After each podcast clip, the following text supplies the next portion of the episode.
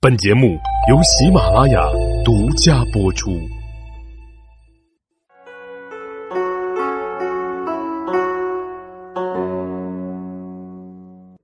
大家好，欢迎收听幼罗说历史。咱们上一集讲到呢，曹操呀回了许都，而就在曹操返回许都之后，袁绍给曹操写了一封信。之前咱们就说过。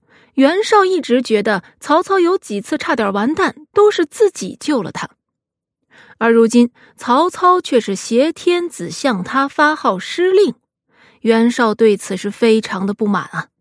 因此，在给曹操写的这封信当中呢，他的措辞十分的傲慢。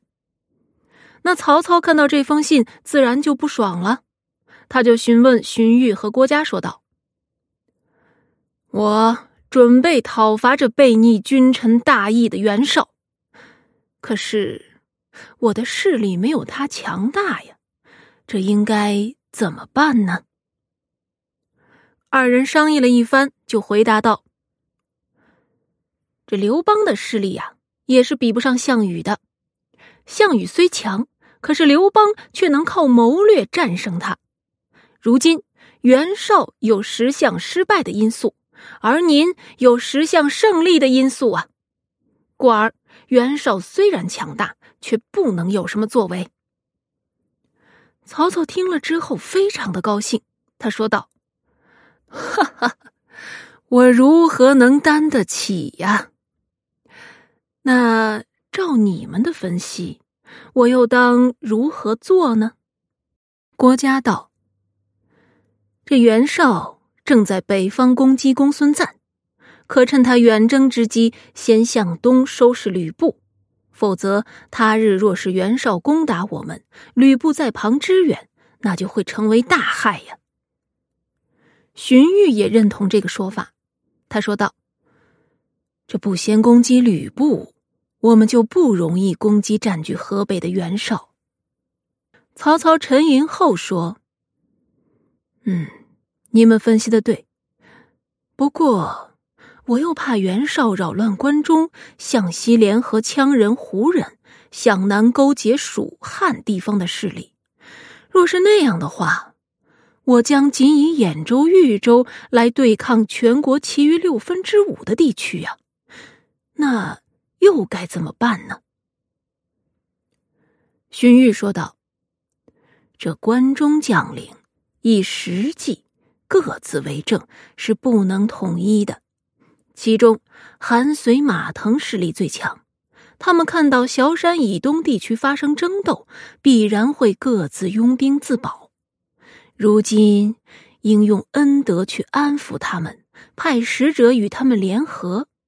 虽然说不能长久安定，但足以维持到您克定萧山以东啊。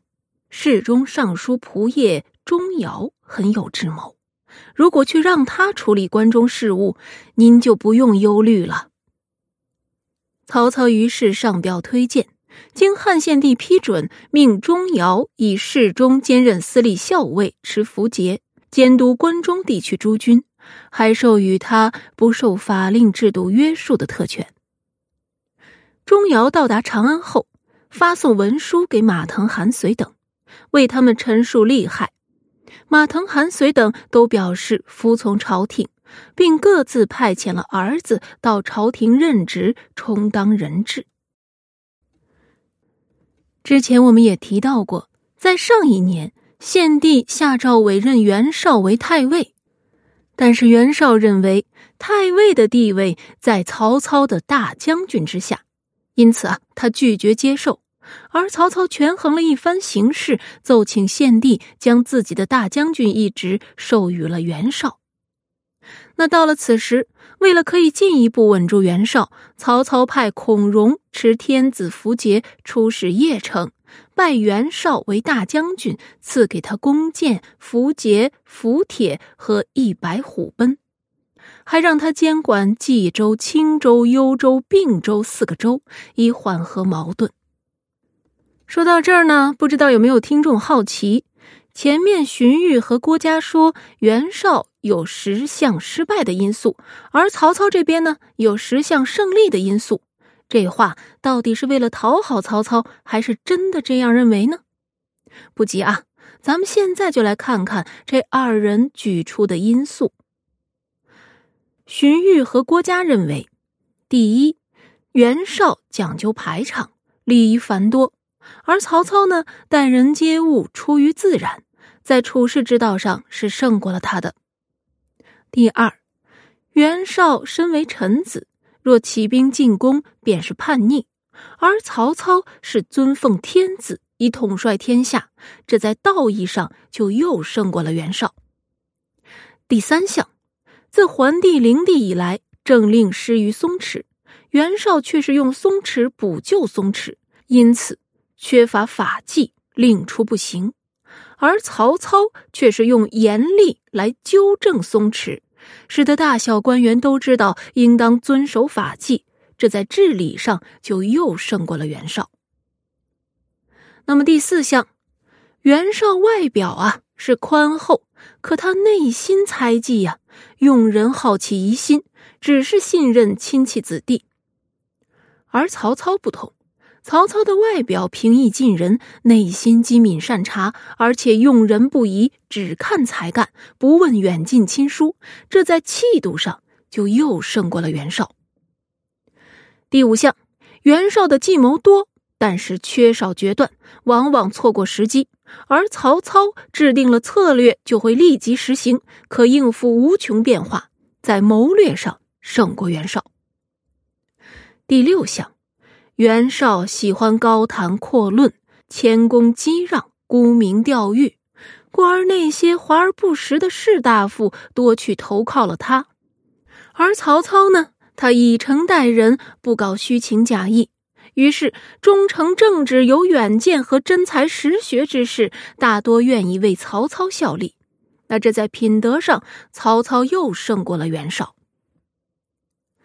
第七项，袁绍看到他人饥寒交迫，面露怜悯之色，但是对没有看到的就考虑不周了。而曹操呢，对于眼前的小事忽略不管。而对于大事以及全国各地的交往所施的恩惠，却往往是出人意料。对于看不到的事情，也考虑的十分周全，在仁义上胜过袁绍。第八，袁绍手下的大臣争权夺利，互进谗言，混淆视听；而曹操管理属下有方，谗言诬陷在曹操这儿是行不通的。在明智上，曹操胜过了袁绍。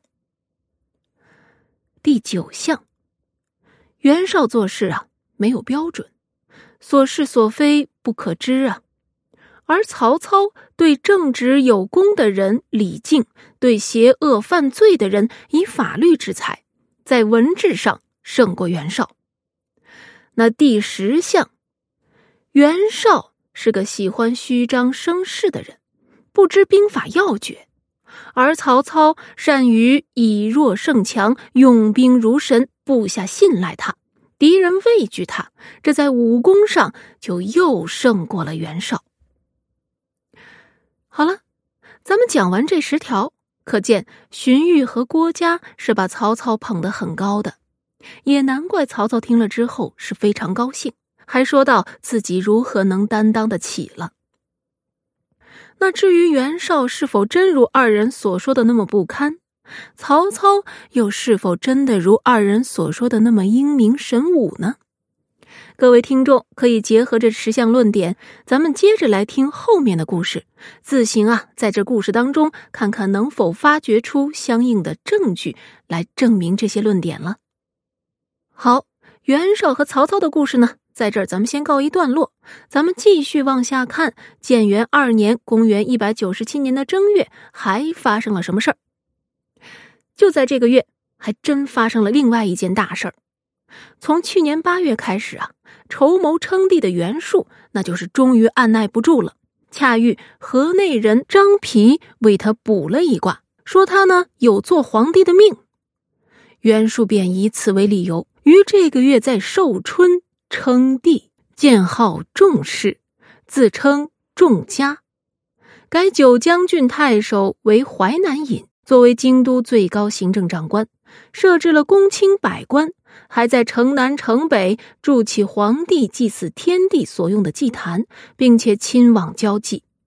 称帝之后的袁术，在生活上奢侈荒靡，挥霍无度，后宫妻妾达数百人，皆穿裸起丽装，精美的食品啊也是应有尽有。而他军中的士兵却是处于饥寒交迫的状态。虽说这袁术是称了帝，可目前也无非是在自己统辖的区域里形成了统治权了，而在他的统治下。江淮一带腐败成风，民不聊生，许多地方断绝了人烟，饥荒之中甚至出现了人吃人的现象。那么，以袁术这样的统治和生活作风，能否在这混乱的东汉末年站住脚跟稳固自己所谓的地位，并不断的扩张统治范围呢？咱们呀，之后再讲。好了，今天的幼罗说历史先到这里。咱们下集再见。